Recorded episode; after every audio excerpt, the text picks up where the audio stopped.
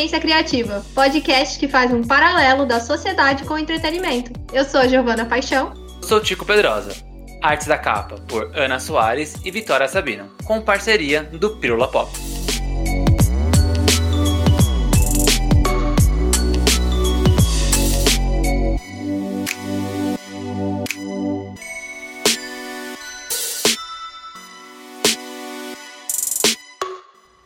Olá, olá, olá!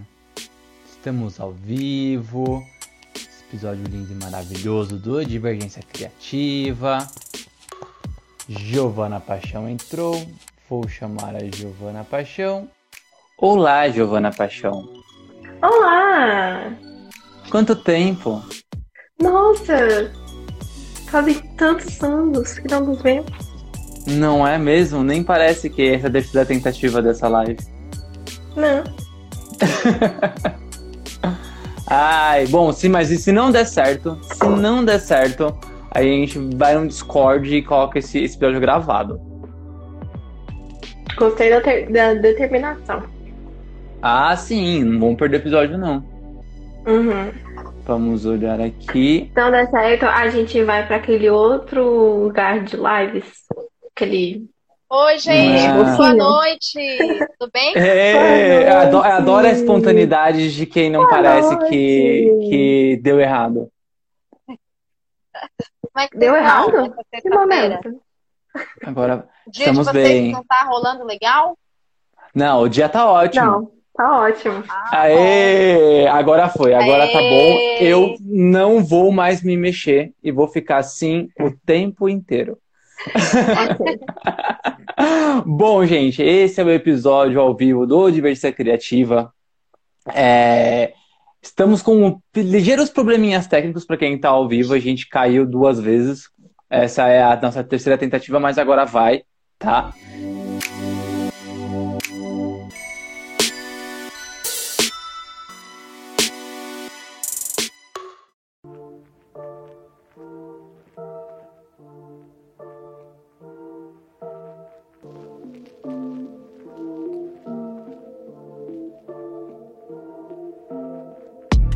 E como é ao vivo, e quem sabe faz ao vivo, o que vai acontecer? A gente vai ter que conversar tudo de novo, mas não tem problema, eu gosto de resenha. Então você que está ouvindo agora nas plataformas de áudio esse episódio, saiba que você é privilegiado. Você é privilegiado por estar ouvindo um negócio sem nenhuma queda. Sabe? Privilegiado. Mas bom, estamos aqui hoje, eu, Giovana, Giovanni e eu, com duas presenças ilustres, a Letícia e o Otávio. Eles são do Gibiteca Balão. E aí é o seguinte, né? É, eu e a Gi, a gente estava conversando ali durante essas, essas, essas últimas semanas, tá? a gente conversa muito sobre representatividade aqui no Divergência, né? A gente traz, traz esses assuntos, fala bastante sobre tudo mais, só que não existe representatividade sem democratização, né? Porque aí não adianta nada, né? Ter representatividade, as, a- os movimentos culturais, o entretenimento faz ali as coisas diferentes, né? E- ou coloca as minorias, só que não chega até elas. Então, a democratização também é muito importante para a cultura pop no geral. Com certeza. E é por isso que a gente quer trazer mais gente que tá fazendo esse, esse- essa caminhada da democratização dos conteúdos e da- das nerdices por aí.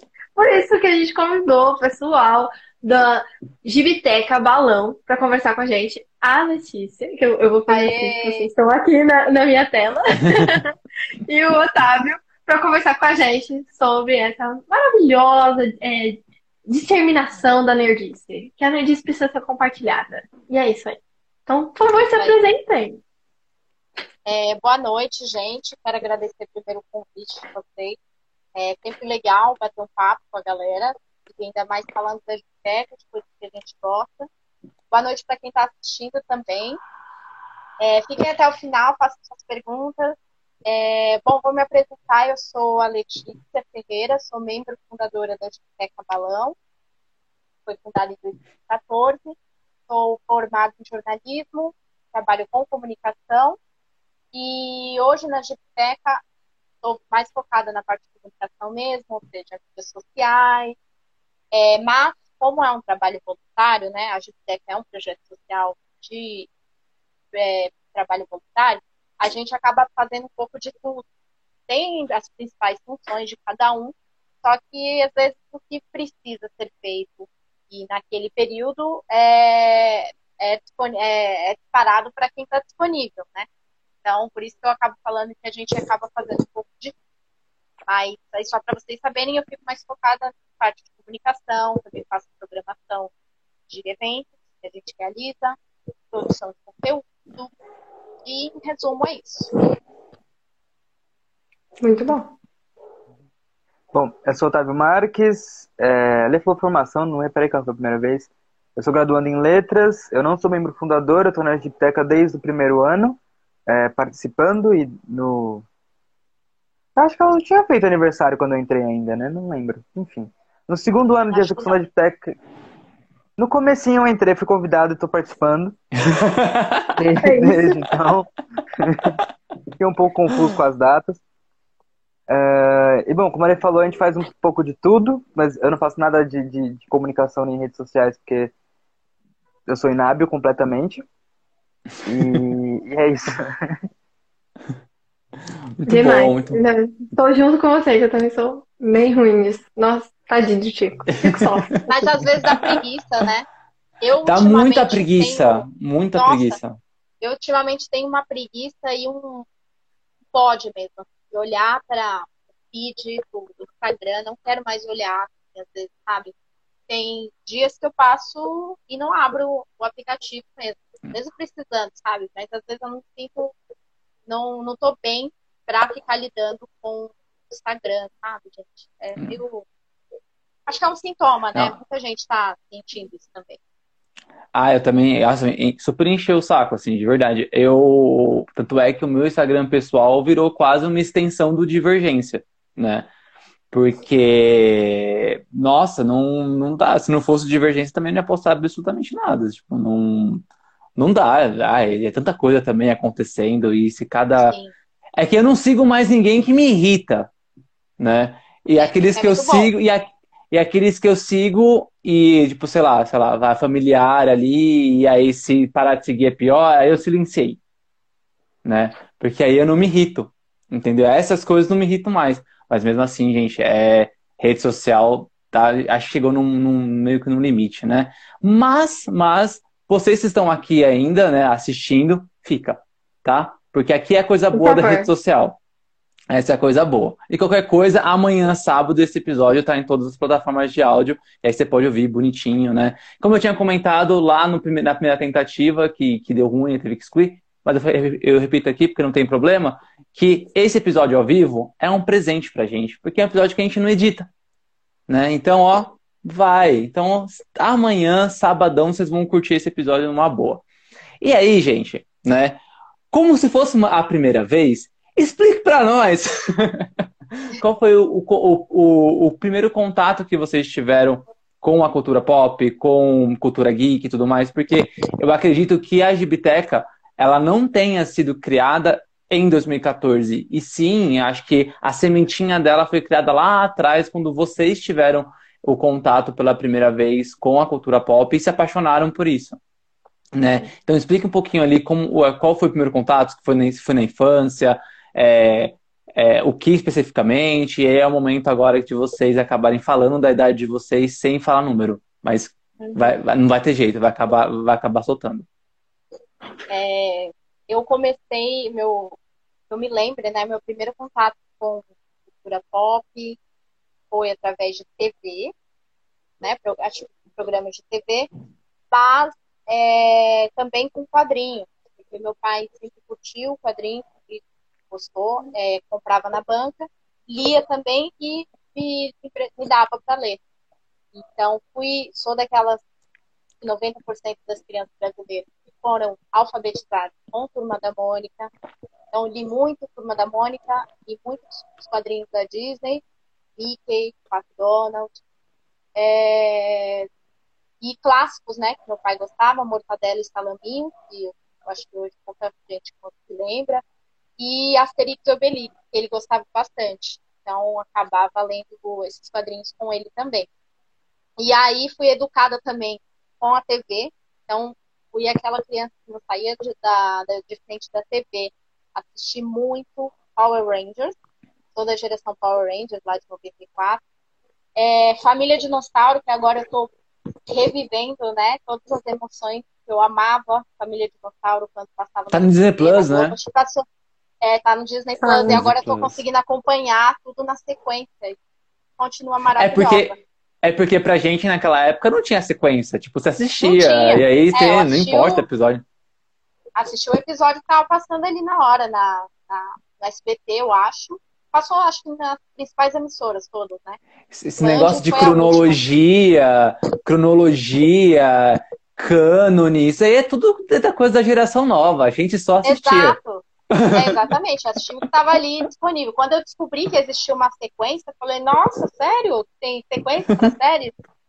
É, por isso que as séries é, procedurais, né, séries que tinham uma, um caso para resolver ali é, por episódio, faziam tanto sucesso né, no Brasil, porque não tinha uma emissora assim tão comprometida para passar tudo na sequência. Então ela comprava uhum. e às vezes reprisava. Isso aconteceu muito com muitas séries, né?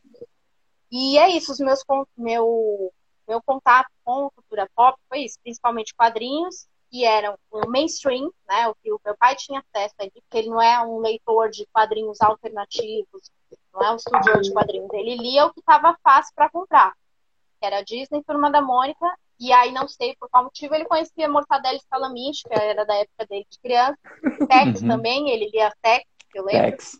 e ele é velho, né, então quase todo velho lê Tex, e, e, o Asterix Obelix. E aí, Eu vou mandar esse trecho por um amigo meu, que tem a nossa idade e ele gosta de Tex. Vou mandar esse trecho pra ele. Tem só. as exceções, tem as exceções. Tem, tem alma de velho. Velho é. de alma, isso mesmo. É, e aí vi, né, todos os desenhos da TV Globinho, todo, é, cara, tudo, tudo assim, geração de 94 para até, sei lá, até 2000 e 2005, tudo que passava na TV eu assistia. E aí acabou me formando essa pessoa, uma fã de, de audiovisual, principalmente.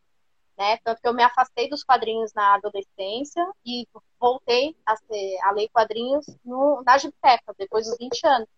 Foi aí que eu retomei e gosto muito hoje.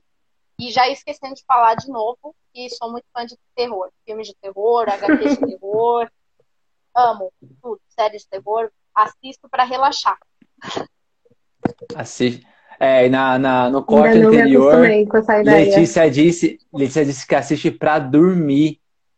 Sim, né? isso não é hum, hum. mentira, gente. Não é mentira. Eu, eu tipo, às vezes estou sem sono, eu preciso, aí eu ponho um, um terror marromeno, que é o que mais tem, e, e aí logo me dá um soninho. É por isso, é. é, por isso que, que a gente vai fazer um jabá nosso mesmo, né? Episódio G, 27, né? Episódio 25. 27, 25. Puxa vida. Bom, 25.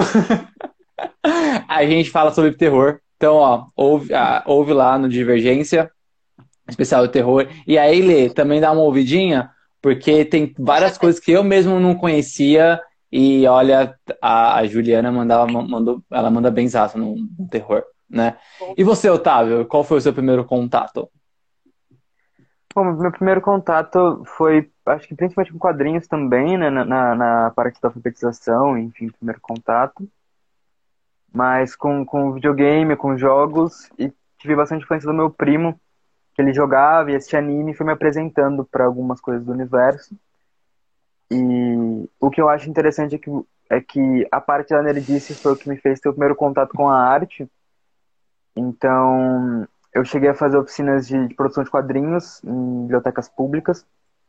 E foi através de uma oficina dessas que eu conheci um dos fundadores da Giptech, conheci a Giptech e aí o Horizonte abriu mais, né? Então, já conhecia quadrinhos, já conhecia jogos, já tinha ido em eventos de, de anime e visto algumas coisas, né, de RPG, de jogos de tabuleiro e na Giptech eu tinha tudo para acesso é, de filme, a quadrinho, jogo de tabuleiro, RPG, a cosplay, a batalha campal, a plano de dominação mundial, a dentro de casa.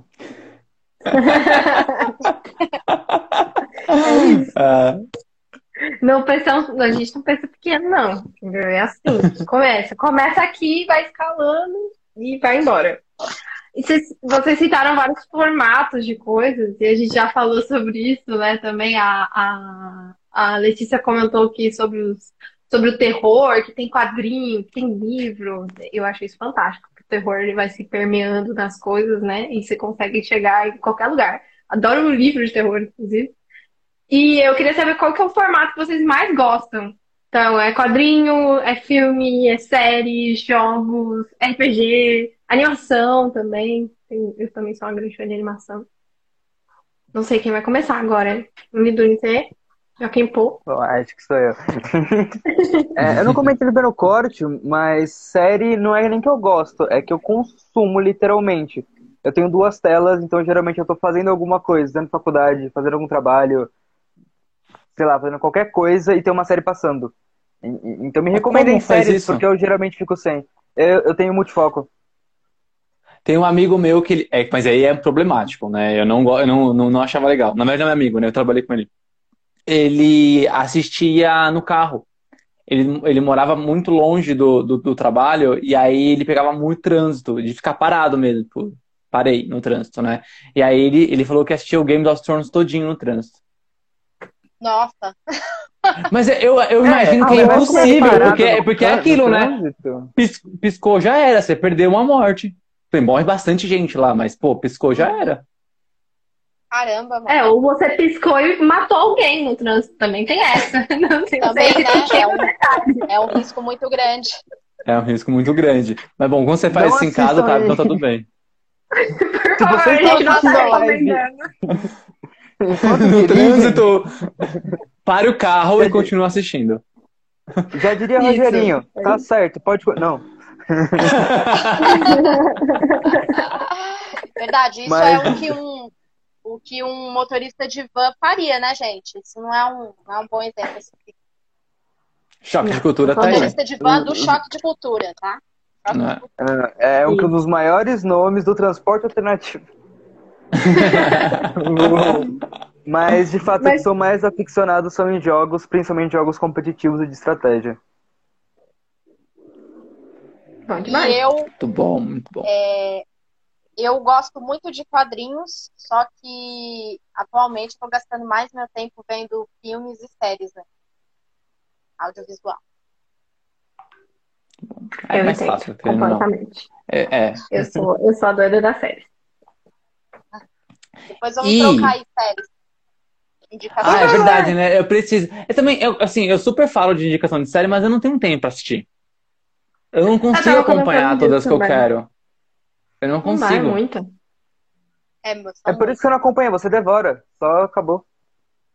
É, eu acho que eu vou começar. Eu vou ter, eu tenho que comprar uma segunda tela. Esse é o meu novo objetivo agora. Eu vou assistir série quando eu faço outras coisas, que nem o Otávio. Boa. É Boa. Eu é uma separo, coisa que eu comecei. Eu separo, classifico. Ai, desculpa, gente. Quando é. Não, não. Todo mundo fala não tem problema. Tempo. Pode falar, pode falar. É, eu separo assim, faço uma separação minha de séries para ver enquanto faço alguma coisa. Geralmente é limpeza, faxina na minha casa ou trabalhando em algo que não preciso da, de, da minha total atenção. Então, sempre boto uma série assim. Uma série assim, é Good Girls, por exemplo. Não sei se alguém já viu aqui. Passava tá na Netflix, né? E aí vi inteira Good Girl, Good Girl, Good Girl só assim, é, ou trabalhando, só virava em alguns momentos, assim. E outras séries que eu acho que eu preciso dedicar minha atenção total, aí eu sento pra, e paro para ver. Só que uhum. tem, eu tenho percebido que tem diminuído bastante essas séries que eu dedico total atenção, sabe? É, então, então tá piorando a situação. É, tá piorando. Ah, eu, eu, fazia uma coisa, mas isso foi antes da pandemia, porque depois da pandemia, né, quando ela começou, eu mudei bastante meu comportamento, eu comecei a ficar, tipo, mais não querendo muito saber das coisas, de fazer as coisas tal, então aí eu parei de fazer isso, mas eu tô pensando em voltar. A pandemia não acabou, mas a gente foi voltando aos poucos, então tô pensando em voltar a fazer isso também, que eu tô com mais cabeça para fazer. Mas eu lavava a louça assistindo desenho. Então eu, eu acompanhava, porque é 20 minutos, né? E aí, geralmente, desenho animado, é, se, se tiver, sei lá, em, em, dublado, porque alguma coisa antiga é legal ver dublado, sabe? E aí você quase não assiste, você vai ouvindo e tal. E se for legend, ou legendado completamente em inglês, é mais fácil de entender, né? Não precisa ficar tanto prestando atenção, né? Porque tem séries e filmes, mano, se você não presta atenção, você perde, né? E aí eu conseguia, tipo, é, lavar a louça. Eu tava, eu tava acompanhando Digimon. Reacompanhando, assim. Eu vi as quatro primeiras temporadas. Aí depois veio a pandemia. Não. Aí eu falei assim, eu não quero mais, eu não quero mais essa porcaria, não. é, eu fiquei, fiquei meio chateado com. Eu fiquei meio chateado com a pandemia. Bom, mas aí, explica aqui pra gente é, qual é a importância, né, da, da, da cultura pop na vida de vocês, assim, né? A gente vai fazendo uma escaladinha até chegar no, no, no GB, né? Que é, é esse primeiro contato e agora vem a importância. E assim, Otávio, é o seguinte, a live caiu da última vez que você mostrou a quantidade de match que você tem. Não faça mais isso. Você vai destruir a internet de novo. É verdade.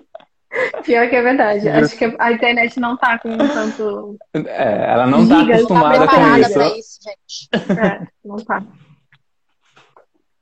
Só, só queria pedir Otávio? licença para fazer um É. jabá, eu posso? Com Pode, certeza. pode, deve. Então, salve Pontes do Fábulas Cotidianas RPG que tá aqui no chat. Salve, Ponte. Ele É. tem um, um Instagram e um canal no YouTube muito legais, com, com jogadores de RPG, que ele faz uma puta de uma websérie bem produzida, ele é um puta narrador. Tem um ator muito legal, que interpreta muito bem, que parece muito comigo. O... E não é ele. Ok, E não Vocês é você. lá, é muito parecido, mas não é ele. É isso, fez meu jabá. É, Muito bom, muito bom. deixa. Adorei. Tá, responder. É, é a importância pra mim ou a importância tem pro, pro geral? Fiquei confuso a Não, pergunta. é, acho, acho, que pra, é, acho que pra você, né, primeiramente. Uhum. Ah, nossa, é- eu acho, eu acho isso curioso. Porque a cultura nerd e a Gipteca Balão meio que fizeram a minha formação, a minha passagem da, da, da adolescência pra, pra, pra vida adulta. Eu comecei a atuar na Gipteca com 14. Então, minha formação enquanto indivíduo, ela, ela é atravessada pela cultura nerd, pelo trabalho voluntário, pela Gipteca Balão. Então é só essa importância só de, de formação política, de formação de, de know-how, de, enfim, campo referencial e caralho a quatro. Fora que a coisa que eu mais gosto que é jogar e, e escrever e jogar RPG e, enfim. ah, principalmente entender o papel entretenimento do lúdico em todo. Mas isso aí já vai mais pra frente, não vou dar spoiler também. É boa, é esse puta, puta papel Boa. importante de, de formação do indivíduo. Um detalhe só, um detalhezinho só. Uma pouca coisa. Nada. Nada demais, nada demais. Só formação de uma pessoa. Incrível.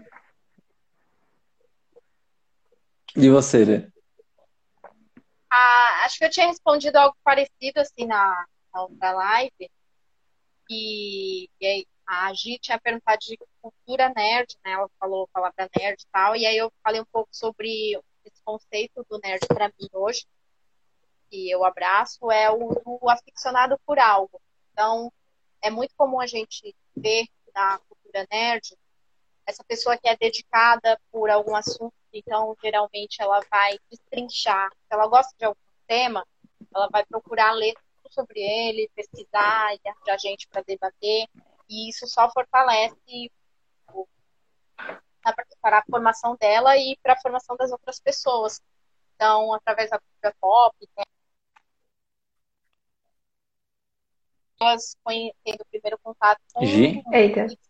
Oi. Ah, tá. Foi- Ah, foram eles.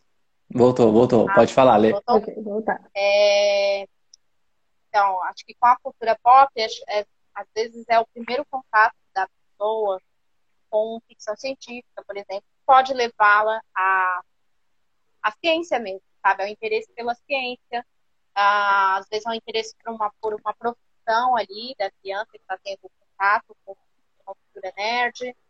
É, formação política, sabe? É, através de um quadrinho com um viés mais politizado, ela vai querer ver mais sobre isso, ver, as- conhecer as referências. É o Política. Darth Vader ali? É, política. É, então. Mouse, né? Mouse é um bom exemplo. Mouse Gente. é um dos melhores quadrinhos que eu li na minha vida, um dos meus preferidos. Então, É, é chover muito no molhado falar isso, mas é verdade. Mouse de verdade é um dos meus Mas é. preferidos mesmo. É, é clássico para muita gente mesmo. V de Vingança, Persepolis. Então, imagina alguém que não é, não tem contato muito com esses temas debatidos, com, com islamismo, por exemplo, que aconteceu lá no Irã na década de 80, e ela vai ter contato com isso através de uma Persepolis, de um dessa HQ, da Marjane Satrapi. Então, eu acho que indiretamente o, a cultura pop, a cultura nerd, por ser riquíssima, muito diversa, ela consegue ela consegue introduzir vários temas para cada indivíduo e trabalhar a formação política da, de cada um. Eu acho muito engraçado, né? É, é, a, a, a- o ser nerd, né? O, a, a, a, cultura nerd no indivíduo, né? É, Nessa, nessa parte de, de é, ser asfixiado por alguma coisa, como você comentou. Eu acho muito engraçado porque é super uma faca de dois gumes. Isso, tipo, pode ser muito bom ou essa fixação pode ser, tipo, muito ruim, né? É, é, eu, eu super concordo com você. Eu acho que a gente pode ter uns diálogos muito amplos com, com o paralelo, as metáforas que a cultura, que a cultura pop e o entretenimento traz pra gente, né? Nada é escrito por acaso, nada é, é gravado por acaso, nada é feito por acaso, tudo tem um, um, uma- um teor político, às vezes menos, às vezes mais, às vezes mais evidentes, às vezes escondido. É, teor social sempre, completamente, né? O, o- um roteirista, um escritor, ele está inserido dentro de um ambiente social e esse ambiente, a cultura dele, faz com que ele escreva uma história de assim ou assado, né? A influência é totalmente da sociedade, né, na hora de escrever. E isso é muito rico, né? Em contrapartida, isso na mão das pessoas mais fechadas vira uma, uma arma muito preconceituosa, muito, muito, muito, né? Então eu acho que esses espaços de diálogos que é, a gente abre no Divergência, vocês abrem também no, eu vi já várias lives no Instagram de vocês e também fui procurar as coisas mais antigas de antes de eu seguir vocês. Eu acho que esse espaço de, de, de diálogo, ele é muito importante justamente para a gente tentar expandir, né? Eu não vou nem falar de estourar a bolha, porque eu acho que quem quer permanecer ali no, no, na- no seu quadradinho vai permanecer. Não adianta a gente chegar até eles, né? Mas a gente expandir para mostrar que o diálogo ele existe para outras pessoas que ainda não enxergaram esse diálogo fazer parte desse bolhão, né? Sim.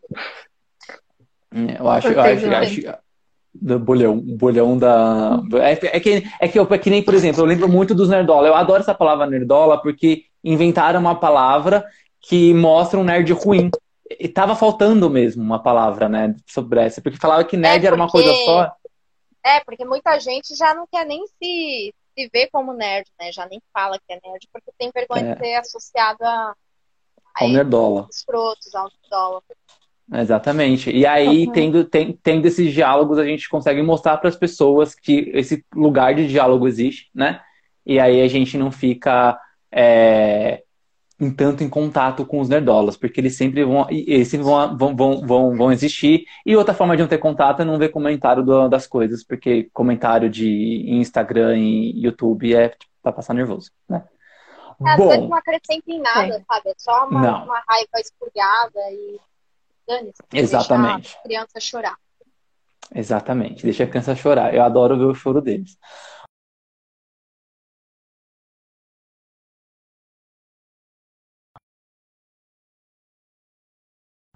Boicote. Lindo. Voltei. É um boicote, Foi boicotado. Uh. Voltou. Chico, foi boicotado. Algum Foi nerdola boicotado. entrou e falou, Mas- cala a boca. Mas voltei, mas voltei. Então, então, então vamos voltar para a pauta para isso não acontecer de novo. Até suei frio, gente. Meu Deus do céu. Ah, bom, vamos lá. Agora que a gente já contextualizou quem são vocês e também a importância da, da cultura pop para vocês, da cultura nerd, o Otávio ele várias vezes já, já citou ali a Gibitec, então acho que, essa, que, a, que a partir de agora vai ser muito mais, muito mais fácil juntar isso tudo, né? O que, que é a Gibiteca Balão?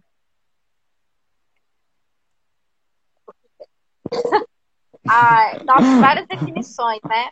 hoje, é, a gente, é, para quem não tem, não está claro assim, o conceito de uma biblioteca, é, eu costumo falar algumas palavras-chave. Né? Então, a gente funciona num lugar, então é um espaço de convivência para fomentar a cultura pop é, na quebrada, né? É, fundamental que a gente permaneça, surgiu na quebrada ali, Taquera, e permanece na quebrada. Porque justamente é o que carece lá. Então, para quem não está familiarizado com uma biblioteca, é, em linhas gerais, como, mais ou menos como uma biblioteca comunitária, né, que é formada pela comunidade. Então, a gente tem um acervo grande de quadrinhos e de livros para a galera ver no local, pegar emprestado. Tem também jogos de tabuleiro, tem muitos, inclusive a gente renovou o nosso acervo de, de jogos de tabuleiro, é uma coisa boa, né? É coisa nova. É, tem né, jogos, é, livros, é, disponíveis lá para leitura, e além disso, a gente promove atividades para formação de público mesmo, e para fazer essa discussão crítica de, de, de, temas importantes né, da sociedade. Então, a gente tem um evento chamado Fórum GB, por exemplo, que é um fórum de discussão, que a gente, que a gente pega uma obra da cultura pop e traça com algum tema tema, alguma, algum comentário social que essa obra faz. Por exemplo, a gente já fez um fórum GB sobre representatividade indígena na cultura pop. Então, a gente chamou uma liderança indígena, a Cotiporã Turibe, que é do extremo sul daqui de São Paulo, lá pro lado de Parelheiros. É, chamamos dois quadrinistas que na época estavam lançando, estavam fazendo a divulgação de um quadrinho que, que tinha como temática um indígena. E aí a gente se sobre isso, assim, falou um pouquinho sobre o quadrinho dele e sobre, sobre como a, a indígena ali se via na, na cultura pop, na novela, livros, na séries, TV e tal. Esse é um dos eventos que a gente promove. Então a gente promove também. Inclusive, a gente foi indicado ao HQ Mix do ano seguinte por é esse verdade, evento. Competimos com a Como Que Como. Perdemos, mas fomos indicados. Fomos indicados. Ah, verdade. não, que ótimo. Não, maravilhoso. É. Foi indicação de melhor evento de quadrinhos. Eu acho que era esse o nome da uhum. categoria. Foi de 2019. Bom, como tinha, não tinha ainda a, a Butantan Gibicon, então a CCXP ganhou, que ela levava tudo, né? Ela levou, acho que o, o quinto prêmio ali. Mas aí tudo bem, foi muito legal, só de participar foi massa demais. Mas também é, é né, se, se toda competição você é contra a CCXP, eu acho que você nem, você nem considera ganhar. A indicação já é, é um ganho, não, não já. Porque... Exato, foi isso. Sandro ganhou pela é gente. Nem... Abraço, Sandro. Verdade, quando entrou o Butantan Gibicon, já tomou, falou, opa, chegou aqui um outro evento legal de quadrinho. É, Mas não que os outros não sejam, né? que foi muito engraçado, todo mundo de terno social bem vestido e a gente de uniforme. ai, ai. Quando, quando falam pra ir. Não, é um evento simples, né? Não precisa até arrumado. Tá bom, então. Eu chego lá, tá todo mundo arrumado. Tá todo mundo arrumado. Tá, é. Não, até, okay. que, até que tinha um pessoal que não tava, tava, tava normal, casual, casual. E, ah, inclusive, ah, foi tá. lá que a gente conheceu o Sandro, o Sandro Merg Vaz, que é o organizador e idealizador do, da Butantan Gibicon. Muito massa. É, mas aí, continuando, né? O que é a Gibiteca? É, é esse espaço de conferência, como eu falei, com acervo disponível gratuito. Isso é muito importante. Tudo que a gente faz é gratuito lá. E, além disso, a gente promove oficinas. Aí já foram muitas oficinas desde 2014. Vou citar algumas aqui que eu anotei. Que é oficina de audiovisual, que está rolando agora é, cinema trash, a gente tem um, filme, um curta pronto, curta finalizado, tá no YouTube, quem quiser assistir. É um curta trash, tá? Então, então já vá, já vá preparado.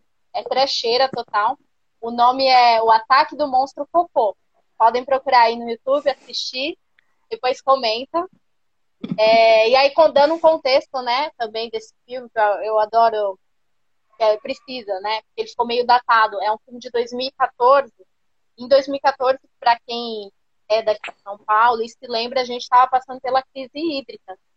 Faltando água, estava tendo racionamento e tal. Uhum. E tinha aquela história lá do volume morto no reservatório. Não sei se vocês lembram. E aí foi Sim. toda inspirada nesse contexto aí de volume morto. E aí a gente fez um roteirinho pra, nessa oficina aí do Monstro Cocô. É, é, se pans, se pans, vai ter um dois então, né, desse, desse filme. Né? Não, Parte não quero 2, que tenha. 2021. Eu não quero que tenha, gente. Tô torcendo para que não. Mas tudo tá, tá levando a crer que vai ter um dois aí, É, Eu tenho certeza. Infelizmente. infelizmente. Não, nada, na- nada mostra no horizonte de que, de que vai ter uma administração que vai mudar isso em um ano. Uhum. Não, não vai. A administração não resolve. Não tá chovendo Não. também, né? Também não tá É. chovendo. Não, não tá chovendo. Mas Tem que mudar a, A gente- administração lá de cima também, né? Os, pô, São Pedro, pelo amor de Deus, trabalha aí, cara. tem que rolar, sim. Será que ele tem um WhatsApp pra gente mandar um? Mandar, mandar um zap pra ele. Enfim. É, aí, Mas assim, continuando. Pode Só, continuar. só terminando as atividades que a gente faz. Tem as oficinas que eu falei, né? Tem, já teve oficina de produção para YouTube, criação de história em quadrinhos. Al- Algumas delas estão disponíveis online no YouTube. Teve de escrita criativa. é, e aí, festas temáticas. Né? Todo momento, todo período aí de comemoração, uma data comemorativa, a gente arranjava uma desculpa para fazer festa temática lá na quebrada. Então, Carnaval Nerd já teve. A festa de Halloween é tradicional nossa, desde 2014, sempre fazendo. É, inclusive, vai ter esse ano, prestem atenção, online. Teve o ano passado, vai ter esse ano de novo. Para quem gosta, né? É, festa Hobbit, nossa, muita, muita atividade, assim, que a gente tenta é promover promover esse lance de pertencimento, né, do lugar, assim, ter um orgulho do para quem é da periferia e mora lá perto. Olha lá, tá comentando ali o Felipe. Noite do volume No- morto vivo. É, é o nome do crer. segundo filme, é isso? É o nome. Pode crer, É pode sequência. crer. Vamos anotar aqui, vamos anotar. Vamos anotar aqui. Ficou muito bom. É, nossa, até esqueci o que eu tava falando, gente. Vocês lembram que eu tava falando? Você tava nas festas temáticas. Isso. Que Ah, aí, que sim, aí é vai ter verdade. ainda esse ano online e tal. Isso. Então é isso, é um espaço para promover promover encontros, sabe? E essa é, formação de novos leitores, para que realmente haja a democratização do acesso a esse tipo de produção na quebrada, que é o que a gente não teve quando criança. quando Total. Bom, Gi, você Eu, você eu fala uma coisa, Gi? Não, eu ia já, eu ia já continuar, mas eu ia, ah, tinha mais coisa para você falar, então eu, eu fiquei quietinha. Perdão. E eu acho que isso tem tudo a ver com essa coisa de você de você se aproximar da onde você mora, né? Eu moro em Itaquera também, e aí sempre que ia ter alguma coisa cultural, você tem que sair de Itaquera para procurar, né? Você tem que ir para É. outro bairro, você tem que ir pro centro, ir pra Zona Sul, e sair de Itaquera. Então é muito legal que tenha- esteja acontecendo coisas dentro do seu bairro, né? Exatamente. E eu acho que tem tudo a ver com a próxima pergunta, que é sobre essas coisas. Outra crítica aí, nossa, além do racionamento de água, é que as coisas estão caras, né? Tá tudo muito caro. Luz tá cara por conta do racionamento de água. Inclusive, né? Tá faltando água e tem que ligar lá, essas coisas loucas que a gente fica sabendo e aí depois só cai no nosso bolso. Então, a luz tá cara, a- as comidas também, né? Você vai no supermercado, tu- cada semana o preço muda. Tava comendo com isso com o Tico, inclusive, né? Tico, a gente tava reclamando do preço das coisas. E aí, É demais a inflação, né? Tá altíssima. É. total. Bem na minha vez de ser adulto, gente. Poxa Pois é. vida. Eu Poxa, fico pensando também, sabe? Era um papo que eu ouvia dos meus pais ali, dos anos 90, inflação. Nossa, tava horrível, era péssimo. E agora eu tô vivendo isso. Poxa, Ah, E é realmente péssimo, né? É, é triste. Mas assim, além disso, a gente fala que essas coisas são essenciais, mas, mas cultura também é essencial, né? A gente esquece porque tem outras coisas, existem prioridades, mas cultura também é uma parte essencial. E vocês, o Gibiteca e também outras pessoas também de outros projetos, levam a cultura para essas pessoas que geralmente estão mais é, sem esses acessos por conta de N motivos de desigualdade social. E aí a gente queria entender como vocês enxergam, sei lá, no final do dia, quando você deita a cabeça no travesseiro, como você se sente tendo esse papel tão importante de levar essa, essa cultura e todo esse conhecimento de HQ, de super-herói, né, as festas, né, vocês estão fazendo esses eventos para essas pessoas. Como que, como que vocês se sentem levando, fazendo essa, essa eu não sei se é, se é uma manutenção, o Tico colocou manutenção, mas eu acho que. Eu não diria nem que é uma manutenção, eu acho que é um serviço, né? É um serviço que vocês prestam para a sociedade, quase. Né? Tudo bem que é voluntário, mas é um serviço. Queria saber de vocês. Quer responder, Otávia?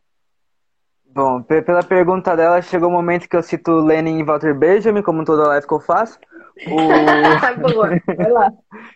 Três coisas que eu sempre cito. Uh, só uma coisa que eu queria comentar, que eu achei interessante você falando da democratização e da representatividade, né? Uh, porque é que eu sou chato, gente. Uma coisa que é importante é que eu sou chato. Então. Fique à vontade. Existem basicamente dois tipos de representatividade. A representatividade da, prota da protagonista, que eu esqueci o nome, Mulher Negra no Star Trek, e a do, do, do Akanda, né? Então, não, você não vou entrar nisso, vou, vou deixar a live duas horas. Deixa eu só pôr essa parte. O ponto que eu... Não, não, fica à vontade, fica à vontade. Pode ter duas horas. Né? Desde que não caia, pode ter. Desde que não caia. O... Mas a democratização, é, o, o dar o acesso, para mim, ele é crucial. Porque, principalmente, os bens culturais nerds são quadrinhos, jogos de tabuleiro, são coisas de alto custo, né? E, e, principalmente quando as pessoas têm contato, elas dificilmente vão ter um contato fora de uma, do mainstream, fora de uma ótica comercial. Então, é por isso que a gente tem fascista fã de Star Wars. É, é, é simples, né? Que não consegue entender o mínimo do subtexto, que não consegue ter ali uma discussão. Uh, mas respondendo a sua pergunta sobre como se sente fazendo esse serviço, existem duas coisas que para mim eu levo muito. Dois, duas citações que eu levo muito forte. A primeira é, é do Lenin, que ele vai falar que, o, que no final o que importa é o saldo organizacional. Então, tá, quando você pensa, tô levando alto custo, tô levando um quadrinho, tem um monte de coisa acontecendo, e eu tô levando uns quadrinhos, tô levando jogos, tô levando um pouco de lazer, enfim, a gente pode entrar depois na discussão sobre o lúdico, sobre o papel da, do entretenimento e do lazer uh, enquanto cruciais para a identidade, formação de indivíduo, enfim, para mim é o que de fato é estar vivo, é ter contato com a cultura, a cultura é pura criação. Uh, só que a gente está se organizando para fazer isso, a gente quer estruturas para fazer isso. E uma coisa que a gente esqueceu de mencionar é que a Gipteca Balão, a nossa sede, ela fica na ocupação cultural Coragem, que ela era um antigo mercado abandonado que foi ocupado por, pelo grupo Coragem em 2015 Uh, o mercado ele tinha sido abandonado há 15 anos pelo poder público, estava lá cheio de entulhos e, e, e coisas, foi revitalizado. É uma galeria de arte que abriga dezenas, não dezenas, mais de 10 coletivos das mais variadas linguagens que atuam também na, na, na manutenção desse espaço e nos trabalhos dos outros coletivos. Então a gente tem um intercâmbio uh, entre as áreas da cultura. E como eu me sinto, que era o X da pergunta que eu dei milhões de voltas em, em meio círculo. Uh, que aí é outra citação que eu gosto muito. Uh, Walter Benjamin, que é um filósofo muito gostosinho de ler, ele parece um poeta escrevendo, o que às vezes deixa difícil para um caralho, mas é uma delícia ler. Uh... tá passando uma moto? A moto passou. Ele vai falar sobre a tradição da classe oprimida e combatente. Uh, enfim, vai falar de meio que. Não chega a ser uma edição de classes explícitas, como a gente conhece mais popularmente na, nas redes sociais, enfim, em linhas mais progressistas. É um pouco diferente. Mas ele vai falar que todo monumento de cultura é um monumento de barbárie. Que ele vai ser feito ou dos espólios dos vencedores nos corpos daqueles que caíram, e os nossos que caíram continuam a morrer enquanto os vitoriosos vencem. É, eu estou dando uma resumida, mas é basicamente essas, essas palavras assim. É, e que a tradição da classe oprimida e combatente, é já, na verdade eu que coloco essa leitura, é uma vingança. Quando você se contrapõe a, a essa hegemonia, a, a, a, deixar os vencedores que expoliam os corpos dos seus continuarem a vencer, é esse movimento, é exatamente assim que eu me sinto, é a única coisa que, que consegue fazer eu levantar da cama e, fazer um trabalho voluntário. Uh, seja a resposta que as pessoas eu não acho um trabalho bonito, eu não acho um trabalho necessário, eu não acho que a gente é legalzinho e, está fazendo um, trabalho social, eu acho que a gente está com sede de vingança. É, e é por isso que a gente faz isso. A gente está dando acesso ao acesso que a gente não teve. A gente está tentando mover qualquer migalha que seja na, na realidade material para tentar criar algum movimento, enfim, mudar pelo menos a vida de uma pessoa. E é isso. Vingança. Demais. Vingança. Sensacional. Vingança. É, aí, ó, tá tudo, tá tudo conectado. Você me lembrou de uma frase que agora eu não vou lembrar de quem é, ou se tem algum autor, mas que ficou muito famosa ano passado por causa dos protestos lá do, dos Estados Unidos e aqui também do Black Lives Matter. E aí tinha essa frase que é eles combinaram de nos matar e nós combinamos, e nós combinamos de não morrer. É, tem, tem essa coisa de tudo bem, vocês vão querer, mas a gente vai resistir aqui, tá bom? Muito bom. É. É isso. Eu acho que essa palavra, né? Resistência. Resistência. Hum, exatamente. Bom, como é que consegue a gente continuar depois disso? Muito bom, cara. É... Derrubou, E assim, já podemos terminar a live aqui. Boa Já, noite, já, já era. Você tinha, você tinha que ter falado isso no final, Otávio. Porque já terminava lá em cima aí. Agora, como é que eu corte. continuo? Com toda, essa, com, com toda a minha pequenez, como continuo? Tipo, foi sensacional a tua resposta. Obrigado. Ai, meu Deus. É, é, tá Tá vendo? Tá, tá, a tá- câmera. tá caindo literalmente, Tá Giovanni. tudo caindo. Tá tudo caindo. Mas bom, a gente falou é, um pouquinho sobre esse, esse paralelo do, do- dinheiro em si, né? Porque é, eu lembro que eu vi uma frase, to- todas as várias frases, né? Eu lembro aonde eu vi essa, pelo menos, né?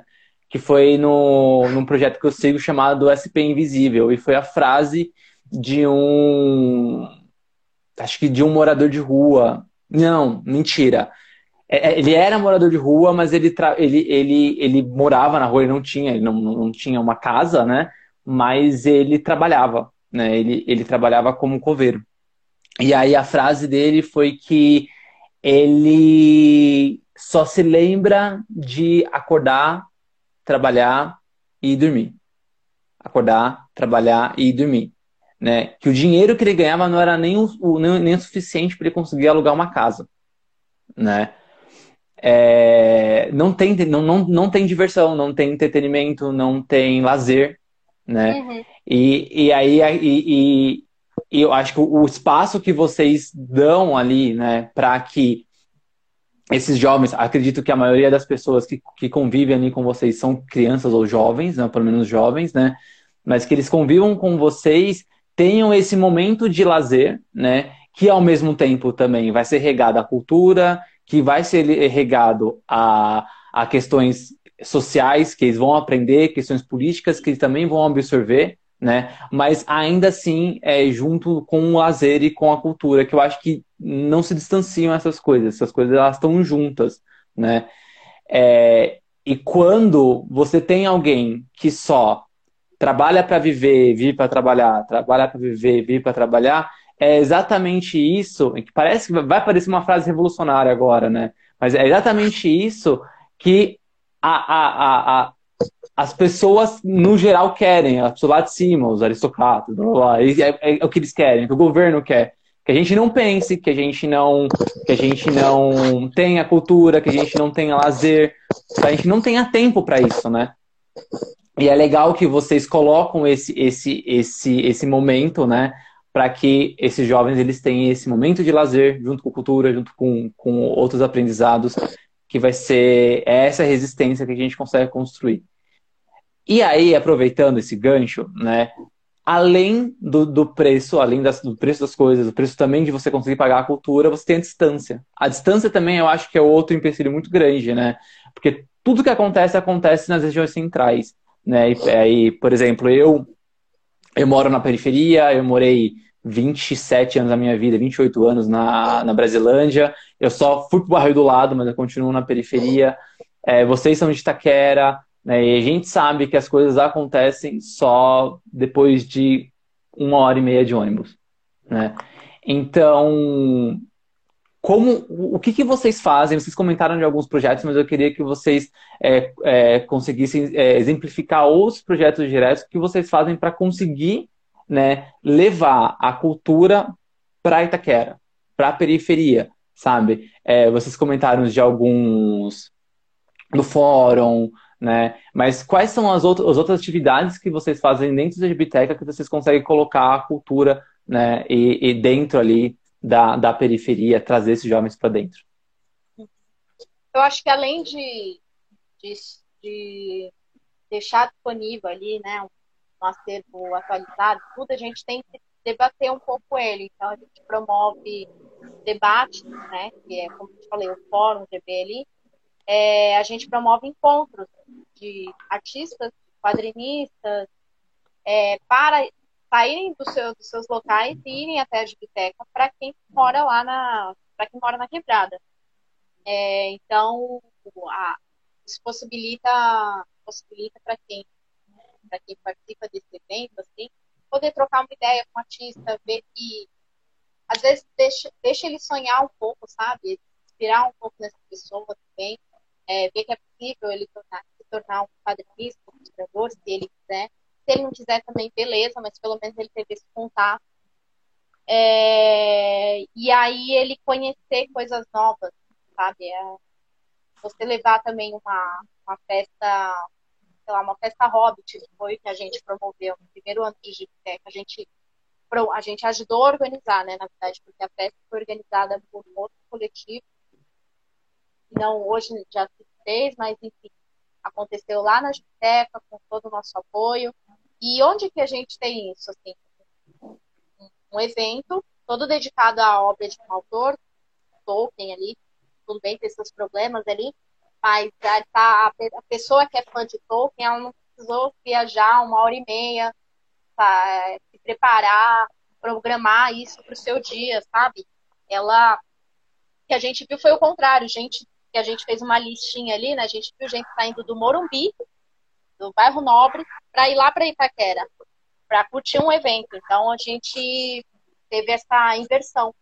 É, então acho que é, é, promover aquela coisa de ocupar o seu bairro, você usar, se valorizar, se ver que você não precisa ir para longe para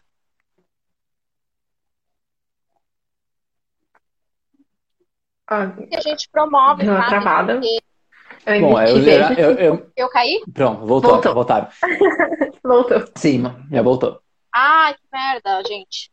Cortou Mas, mas, mas, não, mas foi bem pouquinho. É, foi bem quando você comentou que é, as pessoas não precisarem sair, né, da periferia para ter esse contato, e muito pelo contrário, né? e Veio pessoas de, de É. bairros nobres para a periferia. Isso eu já acho muito significativo, sabe? Você não você que é de Itaquera, por exemplo, no caso da de quem frequenta a biblioteca, não precisar ir para tão longe para ir num evento legal. Não foi um evento mais ou menos. Foi um evento legal, teve cosplayers, que teve stand- stands de venda, enfim, tudo que você tem ali no evento que normalmente ocorre na Vila Mariana, baixo da Zona Sul, é, aqui da Zona no, da, da região nobre daqui de São Paulo, a gente teve lá em Itaquera. É, isso a gente tentou replicar também com outros eventos temáticos, né? Que teve o encontro Tribruxo, eu sempre me enrolo para falar, que é para quem gosta de Harry Potter, aconteceu em 2018 lá também. É, Hum. Carnaval Nerd, com temática de jogos de plataforma. Então, a gente tenta trazer um pouquinho do que está longe ali, descentralizar essas coisas. E fora que promover o debate, que eu acho que é o mais importante, é o que eu mais dou valor, assim, promover o debate acerca de alguma obra, a gente considerar que através do entretenimento você consegue falar de coisas complexas, falar de política, iniciar política para alguém que não tem contato com isso, sabe? E eu acho que é isso, gente. Senão eu vou estar me repetindo. Só queria citar um, um fórum que a gente fez, que a gente não fez com quadrinista, a gente não fez com roteirista, a gente não fez com cineasta. A gente fez com uma pesquisadora, a Luna Machado, que inclusive foi indicada de novo para a Mix ou foi ano passado? Cara, Ela, ela, foi, cara. ela é tá arrasando. incrível.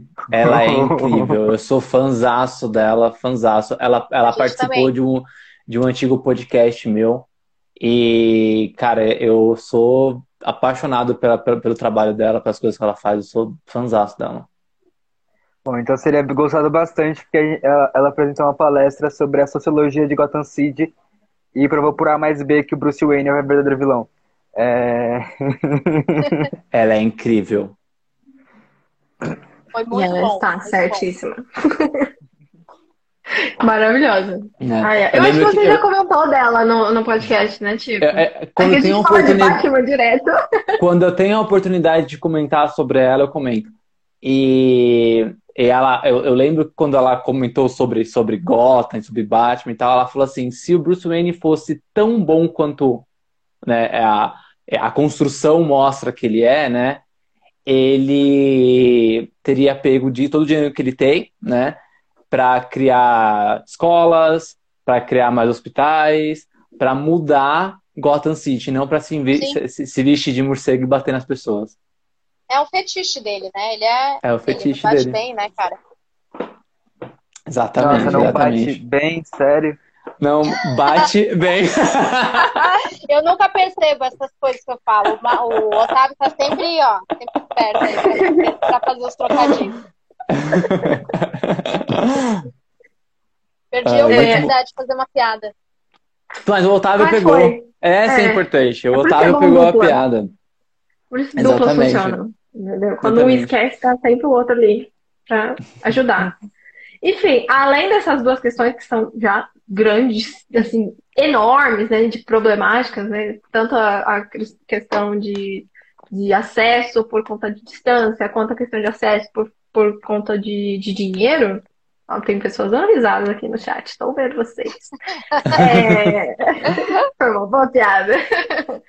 É, com certeza vocês devem ter tido outros desafios a, a enfrentar durante o projeto. E é um projeto assim, 2014, parece que foi logo ali, mas já faz um tempo, né? Já faz um Assim, tempo. foi- foram duas Copas atrás. É assim que eu conto o tempo, né? É. Faz duas Copas, ano que vem vai fazer três já.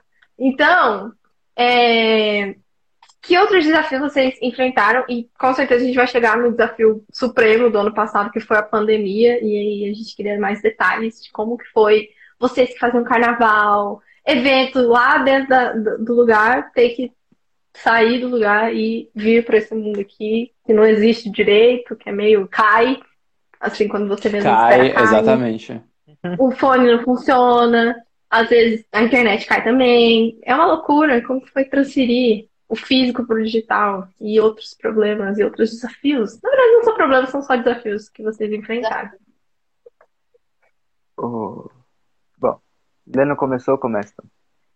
Eu acho que do- dos primeiros problemas. É, pr- Primeiro problema de.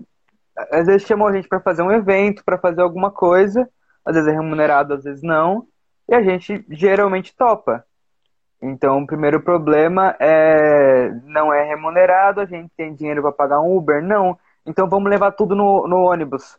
É, é, a gente tem um carrinho de carga que a gente enche com caixas de quadrinho, enche a mochila de todo mundo com jogos de tabuleiro, as placas embaixo do braço e vai. E assim, Vai carrinho já coragem. quebrou. É, Eu já fiz uma gambiarra com o meu cinto para conseguir erguer uma roda que tinha quebrado e e puxando. É... A de Teca agora, né? Ela tinha uma outra série antigamente, que eu acho que ela pode comentar disso. É, mas agora foi uma ocupação que agora tá linda, tá maravilhosa. As reformas que estão Reformada, acontecendo. Inclusive tá com uma nova exposição, que eu não lembro qual, mas que eu acho que já tá aberto para visitação. Mas confiram Já. na página do Função Cultural Coragem. Vou O... conferir agora.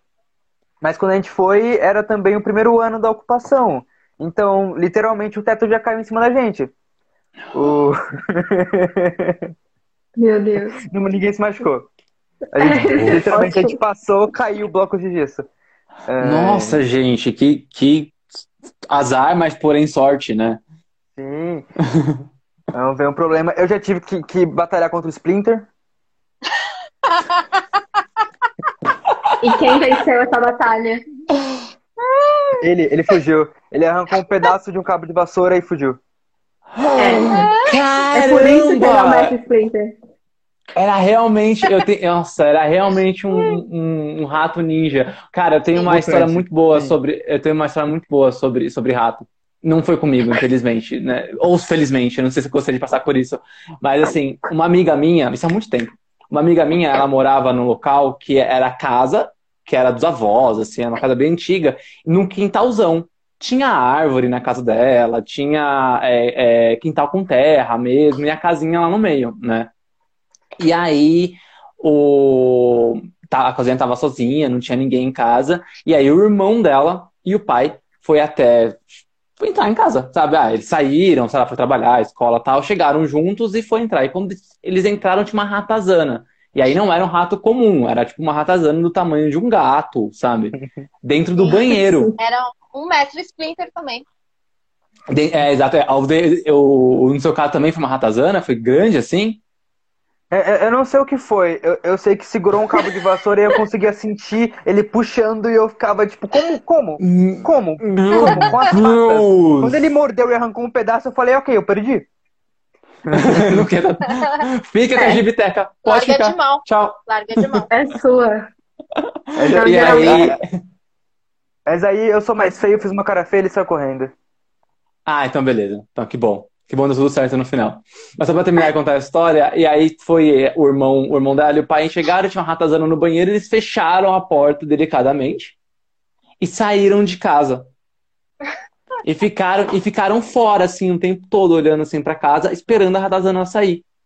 E aí, o, o avô dela, né, que era o, né, que chegou lá, né, e ele falou assim, e o avô dele, a avó dela é nordestino, sabe? Tipo, que andava com um facão, assim, os caras. E aí ele chegou lá e falou: Vocês estão fazendo aqui fora? Aí eles explicaram: Não, tem, tem um Tem um rato lá, a gente não vou entrar em casa enquanto aquele rato não sair. Aquele é, jeitão de nordestino, né? Ah, honra aí o que vocês têm no meio das pernas, nem parece homem. Aí entrou lá, bateu no rato com a mão, tipo, foi- entrou, no, entrou no soco com a Caramba. ratazana, Caiu ganhou da ratazana Ganhou. e trouxe ela morta. Bicha que a bicha faz. Arrasou. É isso. Mas desculpa, pode Palmas voltar, perdão. Ai, Dessa vez a, o mestre Splinter é, deu mal aí, né? Mas no nosso caso, não. Ele conseguiu escapar. É, bem, É, ok, o ele escapou. Voltou pro desencanamento, voltou pro esgoto. Cara, que bizarro. Mas, mas- mas não voltou. Ele foi treinar as tartarugas. Assim. Foi alimentar. foi- Ele só veio pegar uma pizza. O- É, deixa eu ver. Deixa eu te, eu lembrar algum problema assim muito grande, Lê, que um BO. Ah, o Olha, BO é que é aprender a fazer as coisas assim que a gente. Porque aqui tem uma regra que eu sigo, que a gente também segue, que é o que eu sei fazer eu fa- eu faço, o que eu não sei fazer eu vou aprender. sim, e- as- exatamente. A gente se mete a aprender coisas, né? Igual, eu não falei isso, mas nós, é, a Digitec foi fundada por quatro pessoas e nenhuma dessas quatro tinha experiência em fazer gestão de algo, sabe? É, tava todo, eram só fãs de cultura pop que tinham né, essa sede de dança, né? Agora pegar o Otávio, que também, eu também fui representada por ele, de, de realmente pra criar um espaço como a Gibiteca e fazer uma transformação ali no local. Que a gente tinha em mente era isso. Mas eu, ali, trabalhava, tinha 24 anos, ali trabalhava com comunicação corporativa, Max, trabalhava numa TV, jornalista ali, a Fábio, professor de arte, e o Miqueias ainda era menor de idade, estava terminando o colegial. A gente não tinha experiência com isso. Então, isso meio que foi a tônica do projeto, e é ainda, né? Tipo, a gente se arrisca a aprender a fazer coisas novas. Mediar a live, nunca tínhamos feito isso. é, saber Editar fazer vídeo? a transmissão, editar vídeo também. Agora Oficina já, já de editamos. máscaras. Isso, oficina de máscara, faz mini, mini cosplay para criança, fazemos agora, já faz anos já. É, ilustração. Só me arrisco a até fazer ilustração, Otávio, agora. Tô treinando aqui em casa. Então a gente vai. É meio que uma coisa do próprio periférico, né? De tentar se meter e fazer as coisas. Porque a gente já tem vários, vários obstáculos que impedem a gente de fazer várias coisas, de estar nos lugares. Então a gente tem que hackear os caminhos, hackear. Tá, usar um termo já batido, hackear o sistema. E é isso, a gente tem que dar um jeito, ver as brechas, para não se excluir, para não deixar que continue excluindo a gente. E, e é, esses são os desafios semanais, anuais. Então a gente a certeza é que sempre vai ter os desafios, né? É, e é isso, acho que essa é a tônica da biblioteca. A gente sempre aprende a fazer coisas novas e, e vai tocando. Pode errar, erra, erra muito, desagrada algumas pessoas, mas aí a gente tenta melhorar, sabe? Da passagem para online, o, a maior dificuldade, que eu passei, que eu sofri por semanas, foi porque a gente tem a definição bonitinha da Gipteca que está no edital, que a gente, enfim, resume para ter um discurso unificado. É que a Gipteca visa democratizar o acesso a bens culturais nerds através da consolidação de um espaço de convivência e tem mais umas coisinhas depois. Mas essa é a base. Na hora que a gente passou para online, eu, a gente conversando, vamos fazer isso, vamos fazer aquilo, eu fui escrever um texto. Aí eu quis, eu não sabia responder o que caralhos que era a Gipteca online, que a gente ia fazer online, sem ter um espaço físico de convivência. E eu fiquei duas semanas batendo a cabeça na- no teclado até sair alguma coisa. É, eu eu acho que são duas coisas, né? Acho que é o espaço de convivência que ele deixa de ser físico. E também tem o- o- a democratização, porque quando você fala de acesso à internet, de aparelho, né? Então, é, muitas pessoas que moram, moram na, na periferia não têm um, um acesso à internet. Às vezes tem em casa o Wi-Fi compartilhado com a família, mas aí não tem um, um bom 4G no, no celular, aí não consegue é, é, ter outros acessos fora. Então, a gente fala, são duas coisas que acabam se perdendo, né? A democratização, né? E, a- e o espaço de convivência. Sim. Não, até, Exatamente. até a própria ação, ação local, né, no território, porque a internet não será internet. A gente consegue fazer nicho, a gente consegue fazer algumas coisas orientadas. Mas o, o que eu, eu tinha trazido, que a gente, enfim, trabalhou um tempinho com isso, não sei se a gente está mais com isso, mas talvez sim. Qual que era? É que a Editeca seria uma plataforma agregadora. Esqueci meu próprio texto, Lei, me ajuda. Nossa, eu não vou lembrar também, que faz tempo de que eu produções e- de produções e produtores periféricos. Era alguma coisa assim que eu conseguia fazer coisa amarrar. Eu falei, ó, isso aqui vai funcionar. E não deu muito certo. Mas, Daqui vai fazer não funcionar muito bem. mas da pandemia, tirando isso que eu fiquei batendo cabeça com, com, com, com, com epistemologia, fo- foi só a tristeza, só não ir no espaço. Eu acho que o mais difícil foi a gente não se encontrar mais, a gente não encontra mais o público, a gente não né, dessa quebra na rotina, porque querendo ou não, a gente faz trabalho voluntário há anos. Há Uhum. anos, nosso final de semana não é uma balada, não é uma festa, não é alguma coisa, é ir trampar. Uhum. Muito bom. De repente não E como é que- isso impacta lá, né, no local, no trampo que a gente, trabalho que a gente estava fazendo, sabe? São dois anos, dois anos sem biblioteca lá, que a gente não está abrindo. É, a gente quer, vai retomar, né, pouco a pouco, acho que ainda esse ano, mas, é, por exemplo, o nosso, onde a gente está localizado, fica perto da Praça Brasil. Olha o referencial aí, viu, Gi, para você pô, depois visitar a gente. Agora eu sei. E quem tiver assistido conhecer a região também. É, e a Praça Brasil lota de famílias, crianças, né, gente idosa, tudo. E essa galera ia, é o nosso público, né, da Gibiteca. Ia pra lá, trocava uma ideia com a gente, lia um quadrinho, conhecia, sabe, jogava. E perdemos isso. Não temos isso. Não, não sei como é que vai ser o retorno. Eu espero que seja igual, seja muito parecido com o que a gente tinha antes, mas, mas isso foi um impacto bem negativo né, com a pandemia. E eu acho que se repetiu com outros coletivos também. Sim. E, então, adendo. Uhum, Igual claro. não. Triunfal. Agora sim. Triunfal. Muito bom. Muito bom. E, e, assim, vocês já, já conseguiram é, observar o impacto positivo, né? A gente vem falando bastante sobre ah, os problemas, ah, a pandemia, a gente sabe que realmente acho que é muito difícil falar sobre projetos sociais e não e não e não acabar caindo nesse momento de pandemia que mudou tudo, né? Mas vocês antes, antes da pandemia, vocês conseguiam já observar a mudança que vocês conseguiam fazer ali nos jovens, nas pessoas que, que, que, que frequentavam, assim, tipo, é, de, desde de uma maior é, proximidade com alguns assuntos, sabe? Aquele jovem tá gostando mais de política, tá, tá lendo mais aquilo, pô, ele saiu do quadrinho, tá pegando aquele tipo de livro, nossa, que legal, sabe? E vocês conseguiram observar esses tipos de coisa durante esses anos da, da Gibiteca? Sim, acho que até os próprios integrantes, né? O Otávio é um, acho que é fruto disso. O Otávio conheceu a Gibiteca como público, como alguém frequentador da Gibiteca. E aí fez parte. Hoje faz parte do hoje, né? Faz já muitos anos, faz parte do grupo e é muito importante para o grupo, faz é essencial, é parte essencial do grupo. E a, ele e outros integrantes, ex-integrantes da Gibiteca também, tiveram oportunidade, aprenderam coisas novas, hoje fazem outras coisas. É...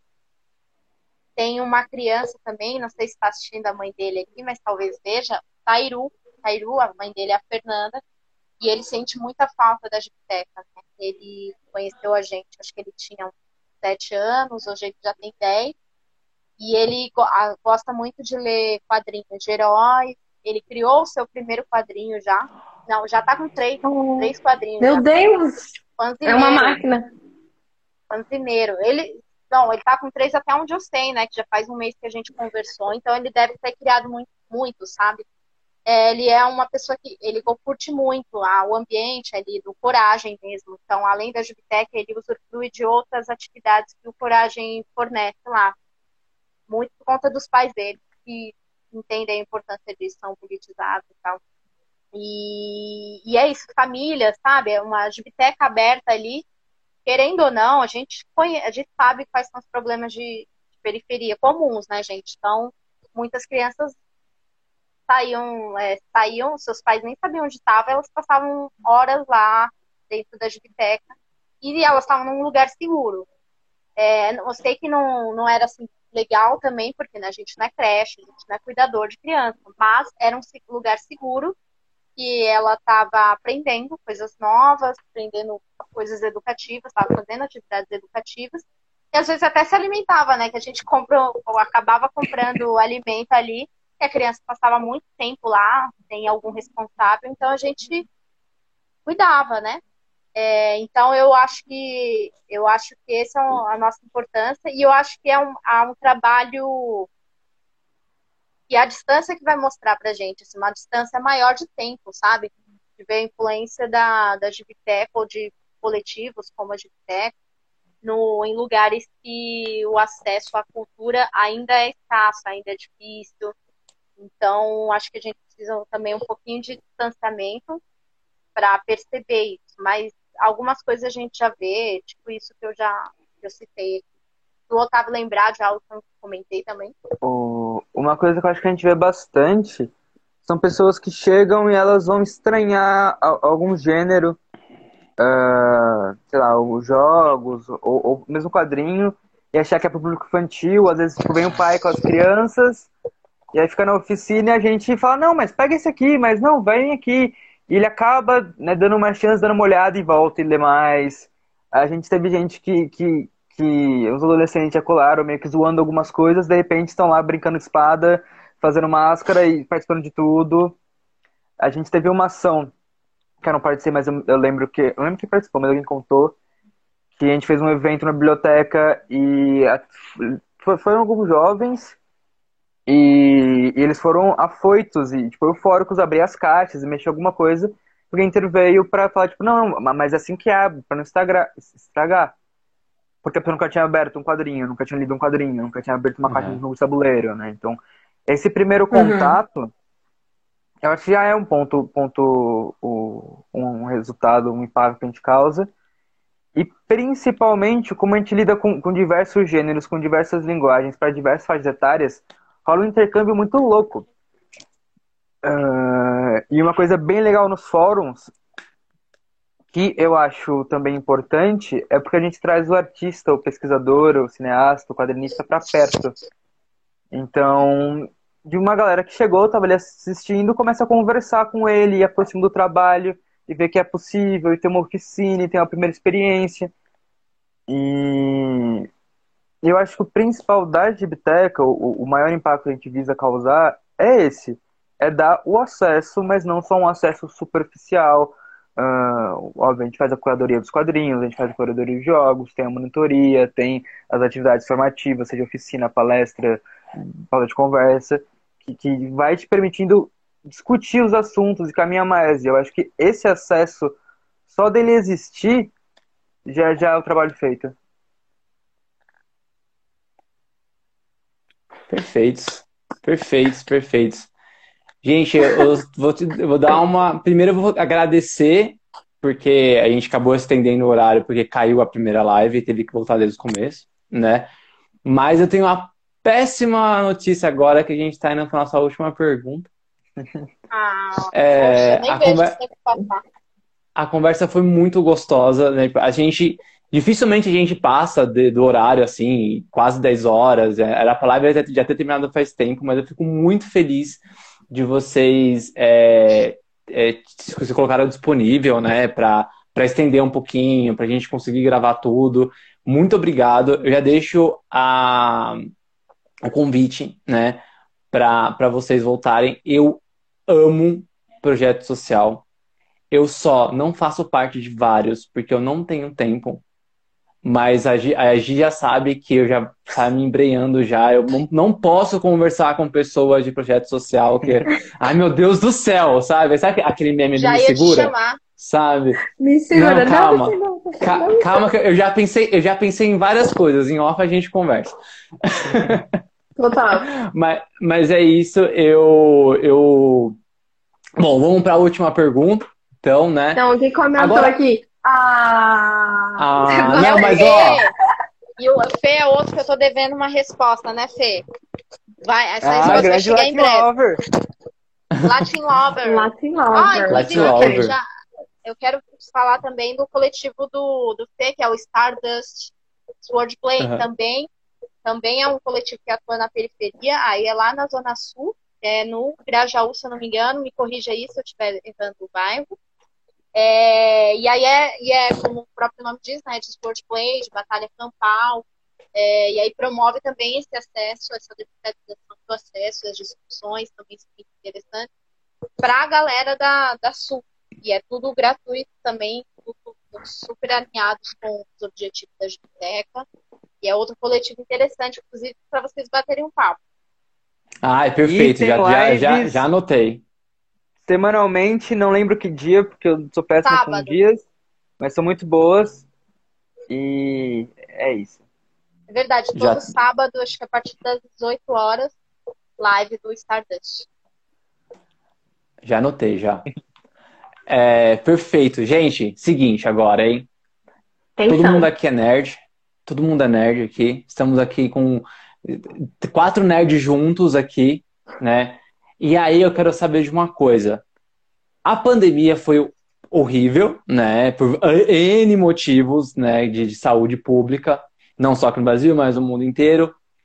E, e, a gente que ficou dentro de casa acabou perdendo também o entretenimento até dentro de casa, porque nada, nada saía, né? A não ser os streamings, né? Que tinha ali algumas séries que ainda iam lançar tal, mas nada era gravado, não tinha coisa nova no cinema, não tinha coisa nova em lugar nenhum. Então, mesmo a gente ficando em casa, não dava para falar assim, hum, pelo menos eu vou assistir uns filmes novos, porque não tinha, né?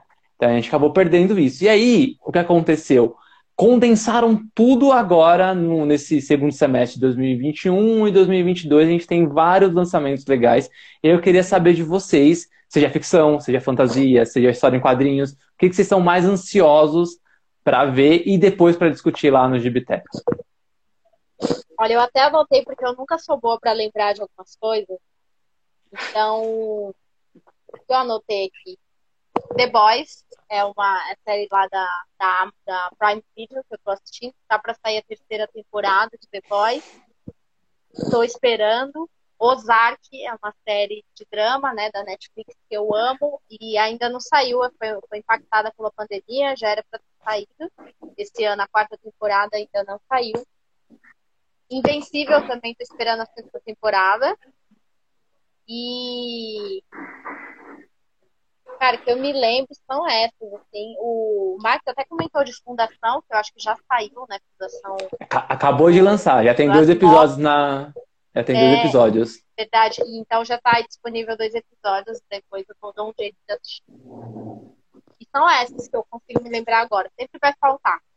Ah, não, tem, não, tem uma aí, mas acho que não foi impactado com a pandemia, que é um mangá, que é o Promised Neverland, que eu tô, eu tô lendo a série, só que eu não consigo completar porque tá sempre em falta. Então, quem tiver o 12, a edição 12 de Promised Neverland, se quiser bater um papo comigo aí, por favor. Eu só vejo a 90 reais, então eu não pago mais que 30 reais, por favor. Pelo menos empresta, né? Só pra eu ler, depois eu devolvo.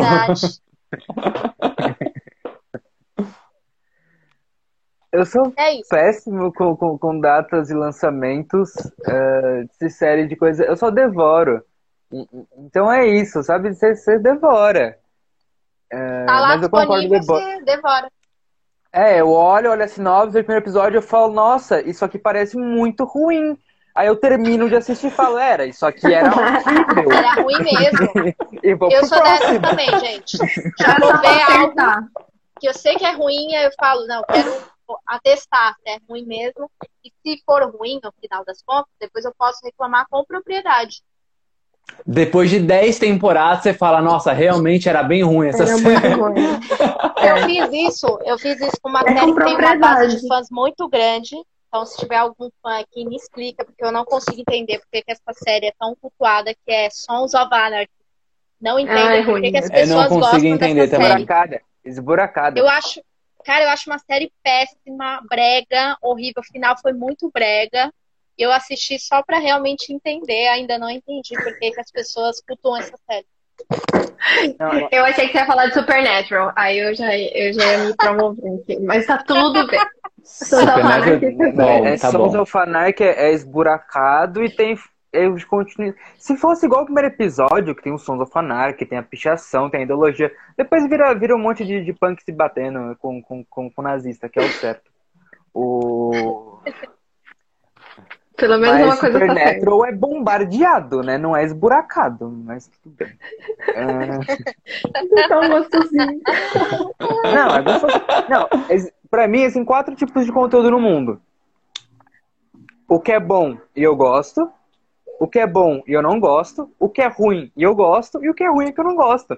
A gente gosta de Eu concordo. Ruim. Nossa, eu, com... É eu concordo perfeitamente. E a melhor coisa é quando você sabe que é ruim Uhum. Você fala, é ruim, mas eu gosto. Porque eu, eu, acho, eu acho meio forçação de barra quando você tenta provar que é bom. Não, é ruim, é, é ruim, eu gosto, é isso, é ruim. Tá bom, sabe? Perfeito. Aí tá tudo bem, né? Tá tudo bem, tá ruim. É, tá Ninguém tá, tá aqui. Ser ruim. Gente, eu gosto, eu gosto do filme Esquadrão Suicida. O primeiro. O primeiro? Caramba. Não, não, não, não, não isso não existe. é ruim. É ruim, eu, eu, eu admito, eu admito. Eu saí do cinema por que, que você coisa... gosta? Você sabe dizer por que, que você gosta? Então, eu, putz, olha, eu vou falar. É muito polêmico isso. Mas eu gosto da representa representação do, do Coringa. E eu acho que aquele filme faz sentido dentro daquela representação toda. Eu não gosto, eu não gosto muito de alguns detalhes específicos. Tipo, por exemplo, a, a, a em si, eu não gosto muito dela, não. Eu gosto dela depois, assim, nos, nos outros filmes. Uhum. Mas eu gosto, eu gosto da, da, da, dinâmica do, do flashback, explica quem é, volta, sabe? Eu, eu, pior que eu gosto desse filme. Eu acho esse filme divertido. É o que eu acho mais legal é a tatuagem na mão. Aquilo eu achei do caralho. Eu falei, porra, Eu achei uma. Pô, né? Boa, né? É, eu achei uma boa. Só que, Funciona assim, pra fotos. eu não, eu não entendo só porque que ele é tatuado, tá? Eu, eu já falei isso uma Também vez não num entendi. episódio. Também não Porque, entendi, assim, entendi esse visu trap dele. Eu, eu fico Eu acho imaginando que é ele. justamente pra identificação do jovem. Pode ser, pode ser. Eu fico É. imaginando ele escolhendo a tatuagem lá no. Oh, essa daqui é muito boa! né? Tatua. Aí duas horas, fica duas horas tatuando lá. Isso eu não consigo imaginar. Eu também Mas não eu go- consigo, é verdade. Mas eu gosto da, do jeito. é- é- Eu sou a única. Eu acho que. Eu, hum, ok, não vou, eu não, não vou dar uma de, de alecrim dourado. Falou, "Oh, eu sou o único que gosto. Mas é muito difícil eu ver alguém que fala, pô, esse Coringa é legal. Eu falo, "Pô, mas esse Coringa até que funciona, sabe? E eu gosto da dinâmica do filme. Assim, tem algumas coisas do filme que, que, que eu não acho que funciona. O resto eu acho que funciona. É ruim. Ele, e no final funciona pra virar algo ruim, mas funciona. Pra mim. Ó, É, mas atração. foi bem interessante. visualmente o filme funciona. Prato cheio É. para os cosplayers. É, Ele, ga- ele ganhou o Oscar. Ele ganhou o Oscar de melhor, de melhor figurino. é, então, pode crer, visualmente sim. E o que a gente viu de Arlequina, de cosplay de Arle- Arlequina depois desse É. filme, cara, foi demais. Estourou e popularizou entre as crianças. É mais louco. Ah, Alequina, não é absurdo isso, mano. Tipo, mano, ela não é certa, não. Tem É, que, tem que então, gostar não da... é, velho? Gente, tem que gostar da Mulher Maravilha.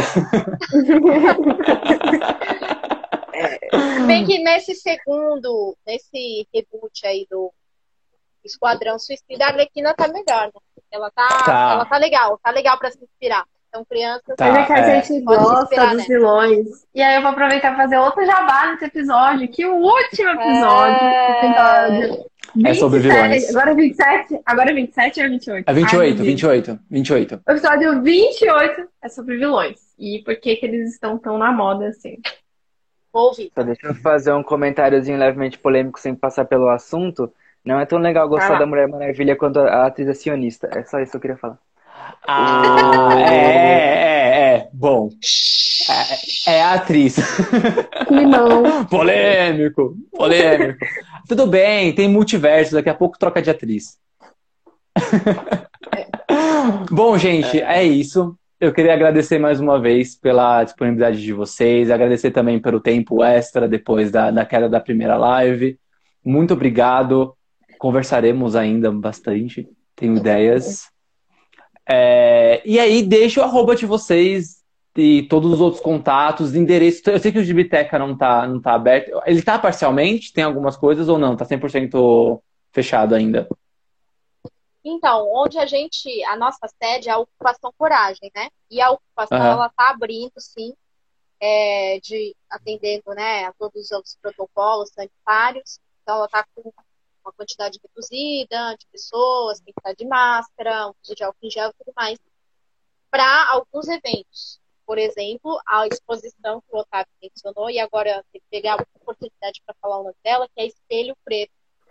A exposição ela vai estar vai inaugurar amanhã às 18 horas. Ah, não, desculpa, gente. Amanhã às 18 horas é a live de abertura. A exposição já está rolando. Então, quem quiser conferir, é uma exposição fotográfica do artista, deixa eu mencionar o artista aqui, é o Tiago Alexandre Santana, que é da Quebrada também, né? Esse é, o, é um viés também da coragem, né? De dar visibilidade para artistas da Quebrada.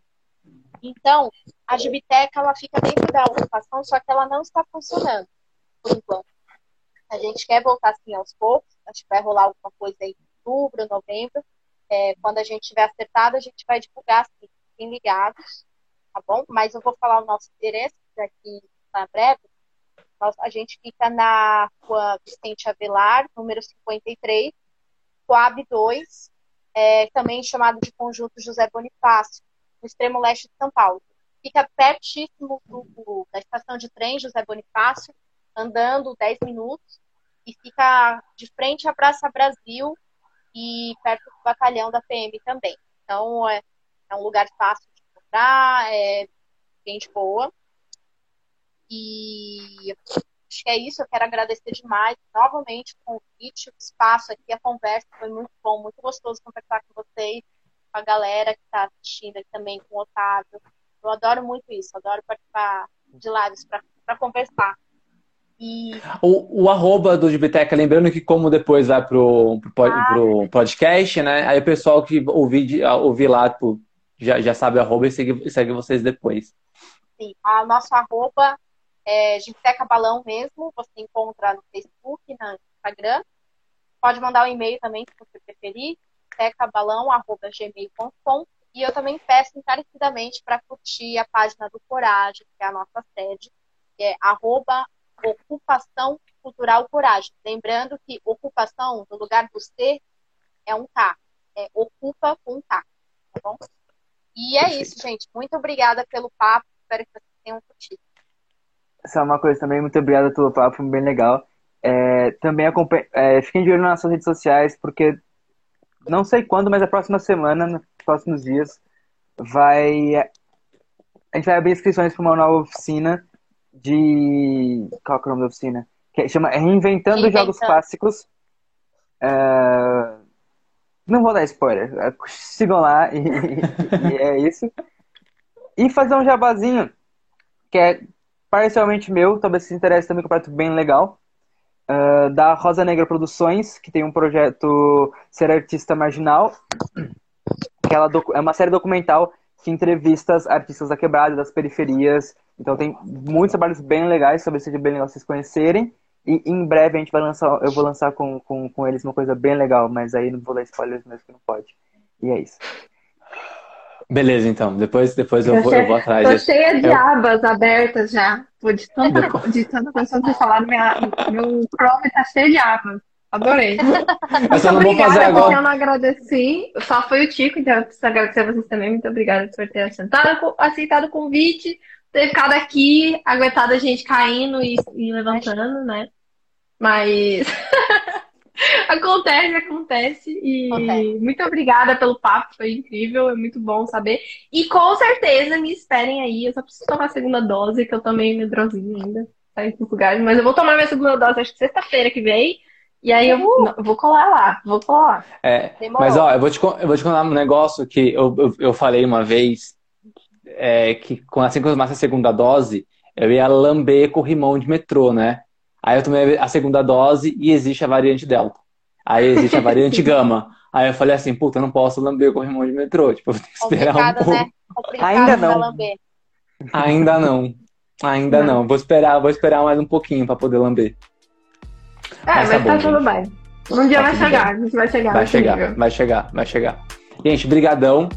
Amanhã Obrigado. esse episódio tá na, nas plataformas de áudio e tirando o episódio ao vivo, toda terça-feira tem episódio novo. Obrigado, gente. Beijo para vocês e até mais. Um beijo, gente. Até. até.